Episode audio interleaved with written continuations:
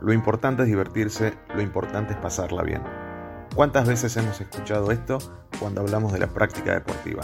Y el tenis no es la excepción. En esta charla, Daniel Galanz nos cuenta cómo se ha nutrido del tenis para hacer humor. Espero la disfrutes. ¿Cómo estás? Bien, todo bien. Bueno, Qué suerte. me alegro. Vamos a empezar eh, estilo clasificado. Dale. Contame en un clasificado quién es Daniel Galanz. Daniel Galantz es eh, un uruguayo que a los tres años vino de Montevideo a Buenos Aires, traído por algo que, que va a acompañarlo siempre en la vida, que es el tenis, porque fue por Vilas que mi viejo vino en fines de los 70 para Argentina, después atrás de él vinimos todos nosotros, y bueno, y a partir de ahí fue estar bastante vinculado al tenis por la profesión de mi viejo, por acompañarlo, porque me enseñé a jugar, este, por un, bueno, siempre pegadito al tenis y una- en el futuro después, cuando Daniel, que dibujó toda la vida, no paró de dibujar nada, eh, en ningún momento, este, en algún momento también incluyó el tenis en sus dibujos.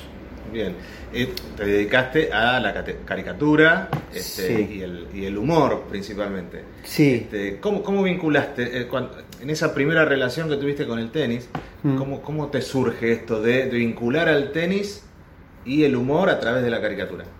Sí, eh, bueno, en principio no estaba vinculado al humor, mis dibujos, eh, dibujaba, ilustraba, ilustraba notas, ilustraba un cuento de alguien de repente.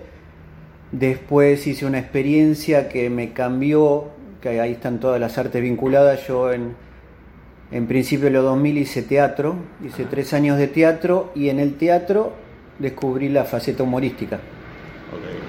Y ahí lo uní a los dibujos y ahí empecé a trabajar en humor gráfico, eh, ya ahí apuntando a eso. Y pasó que por el año 2005, acá yo, este, perdón, sí, estaba en el 2005, estaba acá en la oficina de tenis de donde estoy trabajando en el Liceo Naval y este y entró a hacer una entrevista el que era el director de la revista Grip, Miguel Ángel Gutiérrez se llamaba que estaba haciendo una revista muy importante porque había juntado inversores, iba a ser una revista grosa y tenía que hacerle una entrevista a Leo Alonso. Y mientras hacía la entrevista a Leo Alonso, pensé, no tengo ningún dibujo de tenis, no puede ser. No, nunca le di pelota al tenis. Entonces mientras duraron eso media hora que duró la entrevista, me puse a hacer uno de tenis, lo que se me ocurrió, y le dije ahí, yo humor gráfico, me presenté y bueno, ¿y tenés cosas de tenis? Sí, tengo esto, como decía yo, así lo hubiera sacado del archivo. lo acababa de hacer, todavía estaba calentito el dibujo. Vengo trabajando en esto durante tanto tiempo, dijiste vos en la oportunidad. sí, y, este, y le encantó y me dijo, justo estaba pensando alguien que dibuje o haga, haga algo así en la revista porque quiero meter muchos temas. Y me dijo, ¿tenés algo a color? Así, bueno, al otro día le mandé algo a color y ya arreglamos y, y a partir de ahí fueron 11, 12 años de firmes ahí con la página Humor. Bueno, ento- así comienza tu, tu historia un poco en la, la gráfica también. Lo nombraste a Leo Alonso para contarle a la gente. Este, Leo Alonso en ese momento, este, entrenador de Leo Mayer, Claro. histórico entrenador de, de Leo. hasta- Sí, en esa época no me acuerdo si estaba con Berloc, creo, sí. Claro. Este, así que bueno, comienza tu, tu vida en, en torno a la, a la gráfica y en torno al, al humor. Claro, y, y ahí tenía la facilidad de, al estar en el mundo del tenis, en otro aspecto, no con el dibujo, tenía mucha información para aplicarla en los dibujos. Es como Mm. que me brotaban las ideas, ya sea por los amateur, por engancharme a jugar con amateur, por Claro. ver las mañas que tienen, las costumbres, por ver cómo entrenaban los profesionales, por ver todo el mundo del tenis, como que daba vuelta alrededor mío en todos sus aspectos. Y Claro, eso me hacía claro. fácil Tenías mucho material. mucho material para volcar, sí. Y no solo, porque no me gustaba la idea y me aburría de solo hacer humor con los profesionales del ATP Tour. Claro. Eh, si tenía que ponerme solo con Federer y Nadal, es como que, como también cuando veo una revista de tenis que si solo apuntan a eso, es como un mundo medio lejano, que está bueno que también vean los profesores, que hablen sobre lo- los que toman clases, la salud, ¿viste? Como Sí. tenía esa revista que tenía Sí, sí. la parte psicológica, de, todo integralmente el tenis. Sí, una parte mucho más técnica, digamos, de lo que es el tenis en, en sí. Y bueno, y vos le diste ese tinte este, humorístico, saca- sa- eh, como un poco para desacartonar, Sí. si vale la palabra, ¿no? Desacartonar un poquito el tenis, que los tenistas somos bastante eh, cerrados. Sí. eh, como, como el otro día charlábamos, eh, que siempre estamos hablando del partido que vimos o, o- o Sí. de, o de quién va a jugar, y como que es muy difícil para tenistas Sí. salirse de ese. Y me ese- pasó que en, eh, los lectores de tenis, que son los fanáticos del tenis, los profesores, todo lo del mundo del tenis, al principio como que les cuesta eso de desarmarse y, Claro. y lograr ver el grotesco, es como que salís de lo realista Claro. y les cuesta, no, no te digo entender los chistes, pero sí relajarse y, y en- encontrar el código ese Claro, humorístico. Claro. Sí. ¿Vos se- sentiste que cuando comenzaste con esto a través de la revista Grip, cómo fue la, la- la primera impresión? ¿Cómo lo, ¿Cómo lo sentiste vos? ¿Cómo fue recibido? Y este, mira, lo que me gustó mucho que como Grip tenía los stands en los torneos, en la Copa Davis, Sí. en los torneos de tenis, yo iba ahí porque vendían el libro y las revistas. Y lo que más me gustaba era los chicos, adolescentes y chicos de 10 o Ujú. 12 años, que se me acercaban y decían que, que cuando agarraban la revista lo primero que buscaban en la página humor, o uno que Sí. me mostró una foto que tenía toda la pared empapelada con los dibujos, Ajá. con la página de humor. Y este y ahí me di cuenta que un poquito a ese público era el que más le gustaba la- Claro. La- el tema o le daba más bola a la página de humor. Había mucha gente grande que ni se enteraba que había una página. Claro. Pasaba así como si fuera una publicidad, ¿viste? buscando lo que le interesaba. Pero nada, pero de a poquito fui teniendo más devoluciones en todos los comentarios. Y así nace Tenis Ilustrado, el Sí. libro. Que, ¿dónde, ¿Dónde lo puede conseguir la gente? El tenis ilustrado, que es recopilación de varios de los trabajos de la revista, este, lo puede conseguir o escribiéndome a mis redes por mensaje y ahora en las librerías se agotó y estoy en tratamiento para que vuelva a estar en, en las librerías o Ah. en- eh, con, la, con una distribuidora como Grip cerró la revista y eran los que hacían ese trabajo y ya hace como tres años que no está la revista Grip. Este, tengo que hacerlo yo y bueno, ya te- estoy en tratativas, pero bueno, Vamos es más a- difícil hacerlo así, una persona que, que una editorial o un... Claro, vamos a dejar igualmente las, las redes Sí. para que la gente se pueda, se pueda comunicar, si no, decirlo, este, una, una red que es a través de Facebook, por ejemplo. Eh, puede ser en, en Instagram o en Facebook o en Twitter, en cualquiera de las redes, con arroba de galants, de, de dedo galants, que termina en NTZ. Y, este, y si no, también en Instagram ahí tengo una dedicada al tenis que se llama Atypical Tour. Y este y después, bueno, ponemos Ya con el título, ya con el título Atypical Tour ya se pueden imaginar un poco de qué se Sí. trata, ¿no? Salgamos un poquito de- del tenis, vamos a algo más, eh, mucho más familiar, principalmente para vos que sos uruguayo Sí, y para todos nosotros los argentinos, es, es algo que convivimos todos los días. sí. No hay, no hay, creo que no hay ningún argentino y ningún uruguayo que no conviva con, con quien, a quien vamos a nombrar ahora en, en su, en su vida cotidiana. El mate. Sí. Y así nace, o le das vida Mm, a Severino el mate. exacto. sí. Contémosle a la gente quién es Severino. Severino es un matecito, este, que el- es un personaje que creé hace mucho tiempo, pero porque fue en el 2002 hice un personaje que en ese momento se llamaba Mateo, que después por, le terminé cambiando el nombre porque había muchas cosas del mate vinculadas a la palabra Mateo, el nombre Mateo, y este que era lo hice por una circunstancia por una revista que, que era tenía algo de tema mate y lo iba a hacer pero bueno eso se frustró y lo tuve como no sé más de 15 años guardado hasta que en un momento me cayó la ficha de que en un país como Argentina y bueno y en Uruguay también pero esto está Severino está más volcado a Argentina viste no por nada en el Instagram, no sé qué tiene ahora más de 10.000 seguidores, el 70% son argentinos. Y este y y cómo es y bueno, el, dije no puede ser que no haya un personaje de mate en un lugar donde tal vez hay 20 millones de personas que consumen mate, no sé cuánto habrá, no tengo idea en Argentina. Pero que tantos humoristas gráficos, dibujantes, tantos, tanta historia que tiene Argentina de eso, nunca haya hecho uno un personaje con un mate donde hay tantos gatitos, perritos, ya los conocemos todos, nenitos como Mafalda. Este, así que en ese momento con la ficha y al otro día ya estaba, lo fui a registrar y lo empecé a publicar y ya tenía unas ideas, y, pero lo fui desarrollando y me pasó lo que nunca me pasó con ninguna de las otras cosas que ya he hecho, como las de tenis y otras historietas más, que hay mucha devolución con la gente, como que el, la gente le llega mucho lo que es mate, es como que sentís que le tocas el mate y le tocas el corazón, es como parte de, es una extremidad de la gente el mate. Entonces ahí es como que hay una devolución que entusiasma mucho porque estás todo el tiempo con ida y de vuelta, con cariño, con comentarios, con mensajes, este que algunos, como es más, me decían quiero tener un Severino en casa, se me ocurrió, conseguí, que costó mucho un ebanista que haga la forma del personaje con la madera, y yo los empecé a pintar a mano y hay mucha gente que tiene en la casa a, una imagen y semejanza, ¿viste? Se puede hacer algo más industrial, más... Claro. Pero imagen y semejanza y pintado por mí hay, hay unas 50 personas que tienen uno. ¿Y qué tipo de humor tiene Severino?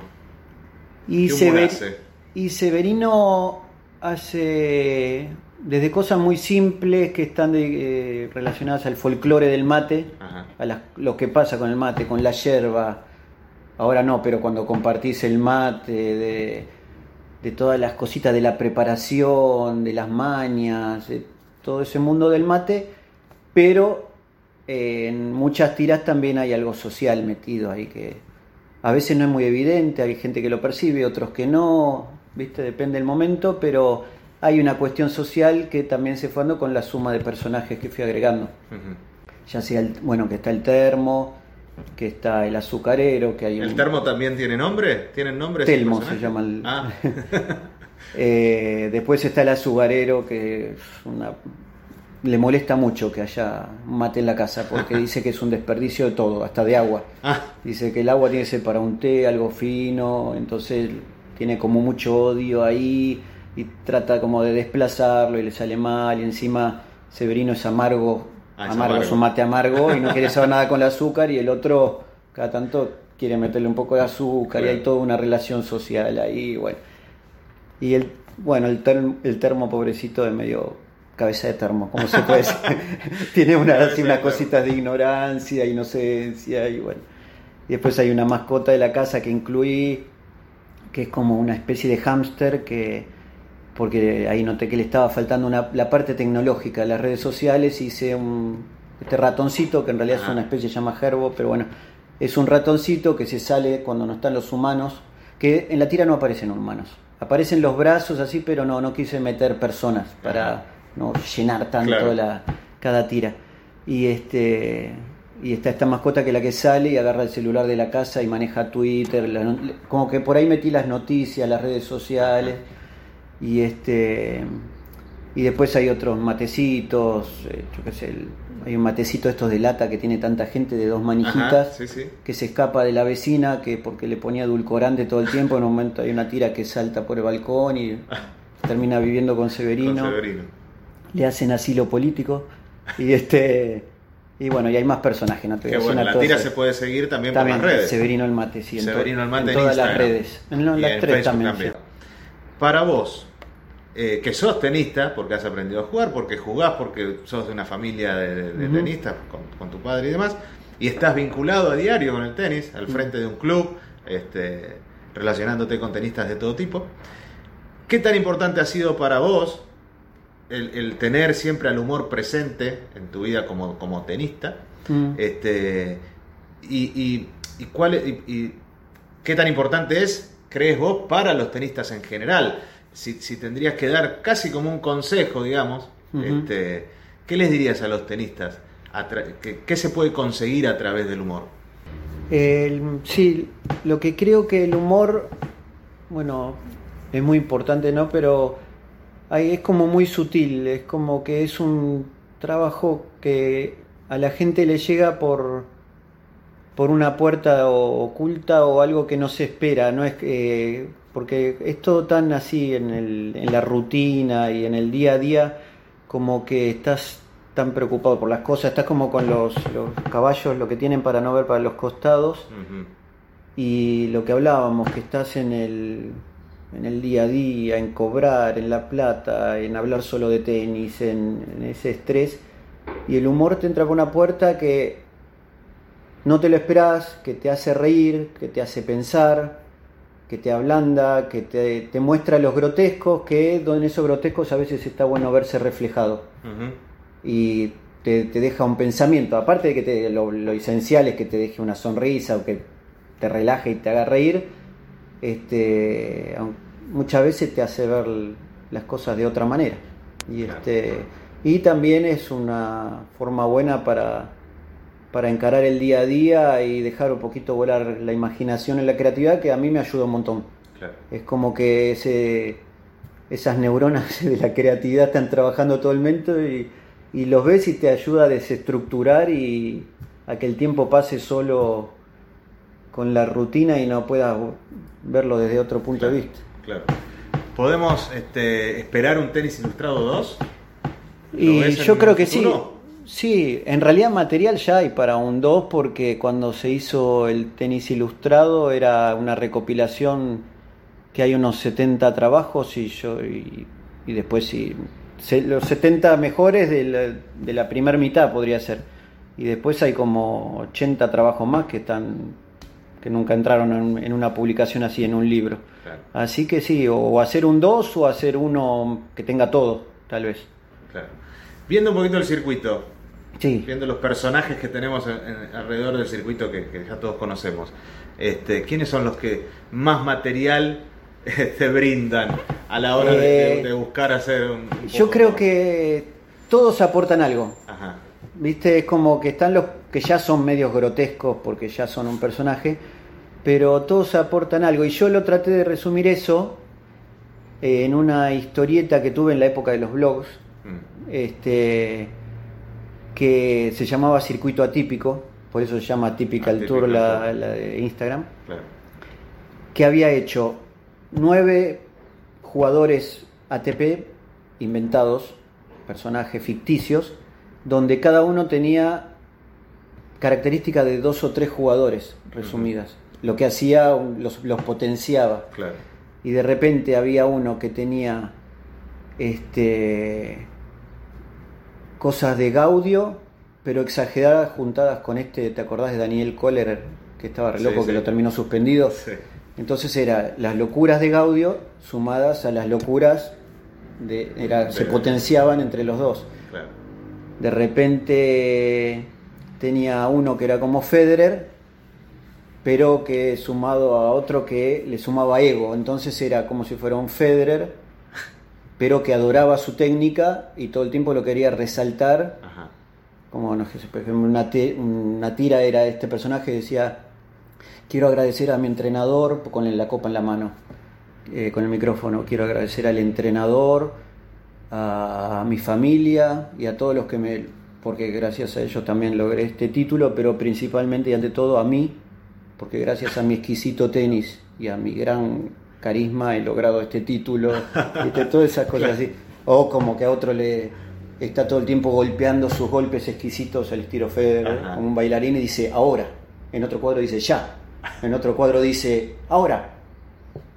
Flash. Y todas cosas así, y al final del cuadro están los fotógrafos, y uno que le explica a los demás.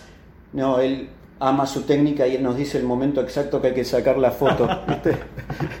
y bueno, y así con todos los personajes. Y podemos encontrar varios que, quizás les gustaría este, tener fotógrafos así alrededor, ¿no? Sí. Este. Bueno, y, esa tira justamente que hice muchos, hice como 40 así en blanco y negro en su momento, este, las quería rehacer y en color, empecé a rehacerlas, pero como que cuesta dónde poner eso.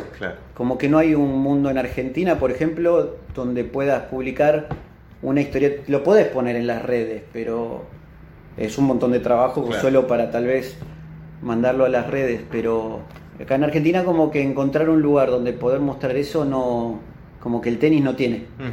Estaba la revista Grip, que ya no está, y hay Claro. otras cositas, pero es mucho más factible en, en- en algo de idioma inglés. Claro, sí, me comentabas que, que, Sí. que afuera había Claro, más posibilidades. este, por eso había empezado a traducir varias tiras. Ajá. Bueno, mi esposa es traductora, eso me ayuda. Este, y bueno, estaba tratando de hacer eso, viste, con la pandemia medio quedó medio todo raro, ahora voy a retomarlo, pero estaba tratando de lograr eso porque el mismo, si vos ves la página de la ATP en inglés, tiene, no sé, 4 millones de seguidores. Y pones ATP en español y tiene 300 mil. Claro. Entonces ya, y así es todas las páginas, viste. Sí, sí, sí. Es sí. como otro mundo en inglés y bueno. Y eso te falta en Argentina, como que faltan medios, difusión. Si me- hay mucha gente que hace como vos haces esto, o hace páginas, o el tenis que no vemos, que Sí, sí. o ese, esos nichos de apuro Está. pulmón, es como que algo que impulse cosas, como donde yo pudiera poner eh, eh, más humor gráfico, es como que eso hay una falencia ahí, como que no hay un, tal vez no hay público para eso que lo consuma, ¿viste? No, yo qué sé. Sí, tendríamos que ver. Bueno, que no falte, que no falte nunca el, el humor. Sí. A mí me gusta cerrar siempre. Yo soy músico, ya también hago música, vengo de familia de músicos. Este, en mi vida, como en tu vida, he estado el humor vinculado al tenis. Mi vida siempre estuvo, fue tenis y música. Este, y sé que vos también estás vinculado a la música, también a través de tu padre, con quien estuvimos hablando hace muy Ah, poquito, sí. y, y él me estuvo contando sus anécdotas de, De su- joven con sus sus, bandas, grupos y sus sí. bandas y demás. Este, así que me gusta cerrar con una canción. Decime vos, elegí vos una canción, cuál es tu canción favorita y se la dejamos a todos para que, para Una que la puedan compartir. Eh, mira, uy, a ver. Eh, en este momento estoy escuchando mucho, siempre me gustó, pero la escucho mucho, no sé, una canción que me parece muy buena, que es diferente y no sé, es alegre, es colorida, que es de los Rolling Stones. Este, es lo que se me ocurre ahora. Si tal vez si empiezo a indagar eh, qué canción, te digo otra, viste, algo más de la zona, pero que es She's Like a Rainbow. Perfecto. Bueno, Así que, que es del escuchándola. 67, creo. Muy un bueno. intento psicodélico de los Rolling Stones que quedó en, en tres canciones nada más, pero Bueno, muy, muy bueno. Bueno, Dani, eh, gracias por, por el espacio. Sí. Eh, nuevamente le contamos a la gente, aquellos que te quieran conocer y quizás este, eh, venir al, al- al club, se pueden acercar al centro de egresados Sí. del Liceo Naval, aquí en Capital, en Capital Sí, Federal, en- en Cava, en la zona de Núñez, sobre la Sí. colectora Cantilo. Pueden buscarlo en, en Google Maps y también van a encontrar la ubicación. Y si no, como dijimos en las redes, también te van a encontrar como Daniel Galanz. sí. Este, igualmente lo vamos a volver a dejar en los links. Así que, bueno, Bueno, gracias a este, vos. saludos a, Severino Muchas y, a- y gracias. a todos los, los personajes y, y ojalá que, bueno, que podamos seguir divirtiéndonos también con, con el tenis. En todas sus facetas, sí. Perfecto, gracias. Gracias.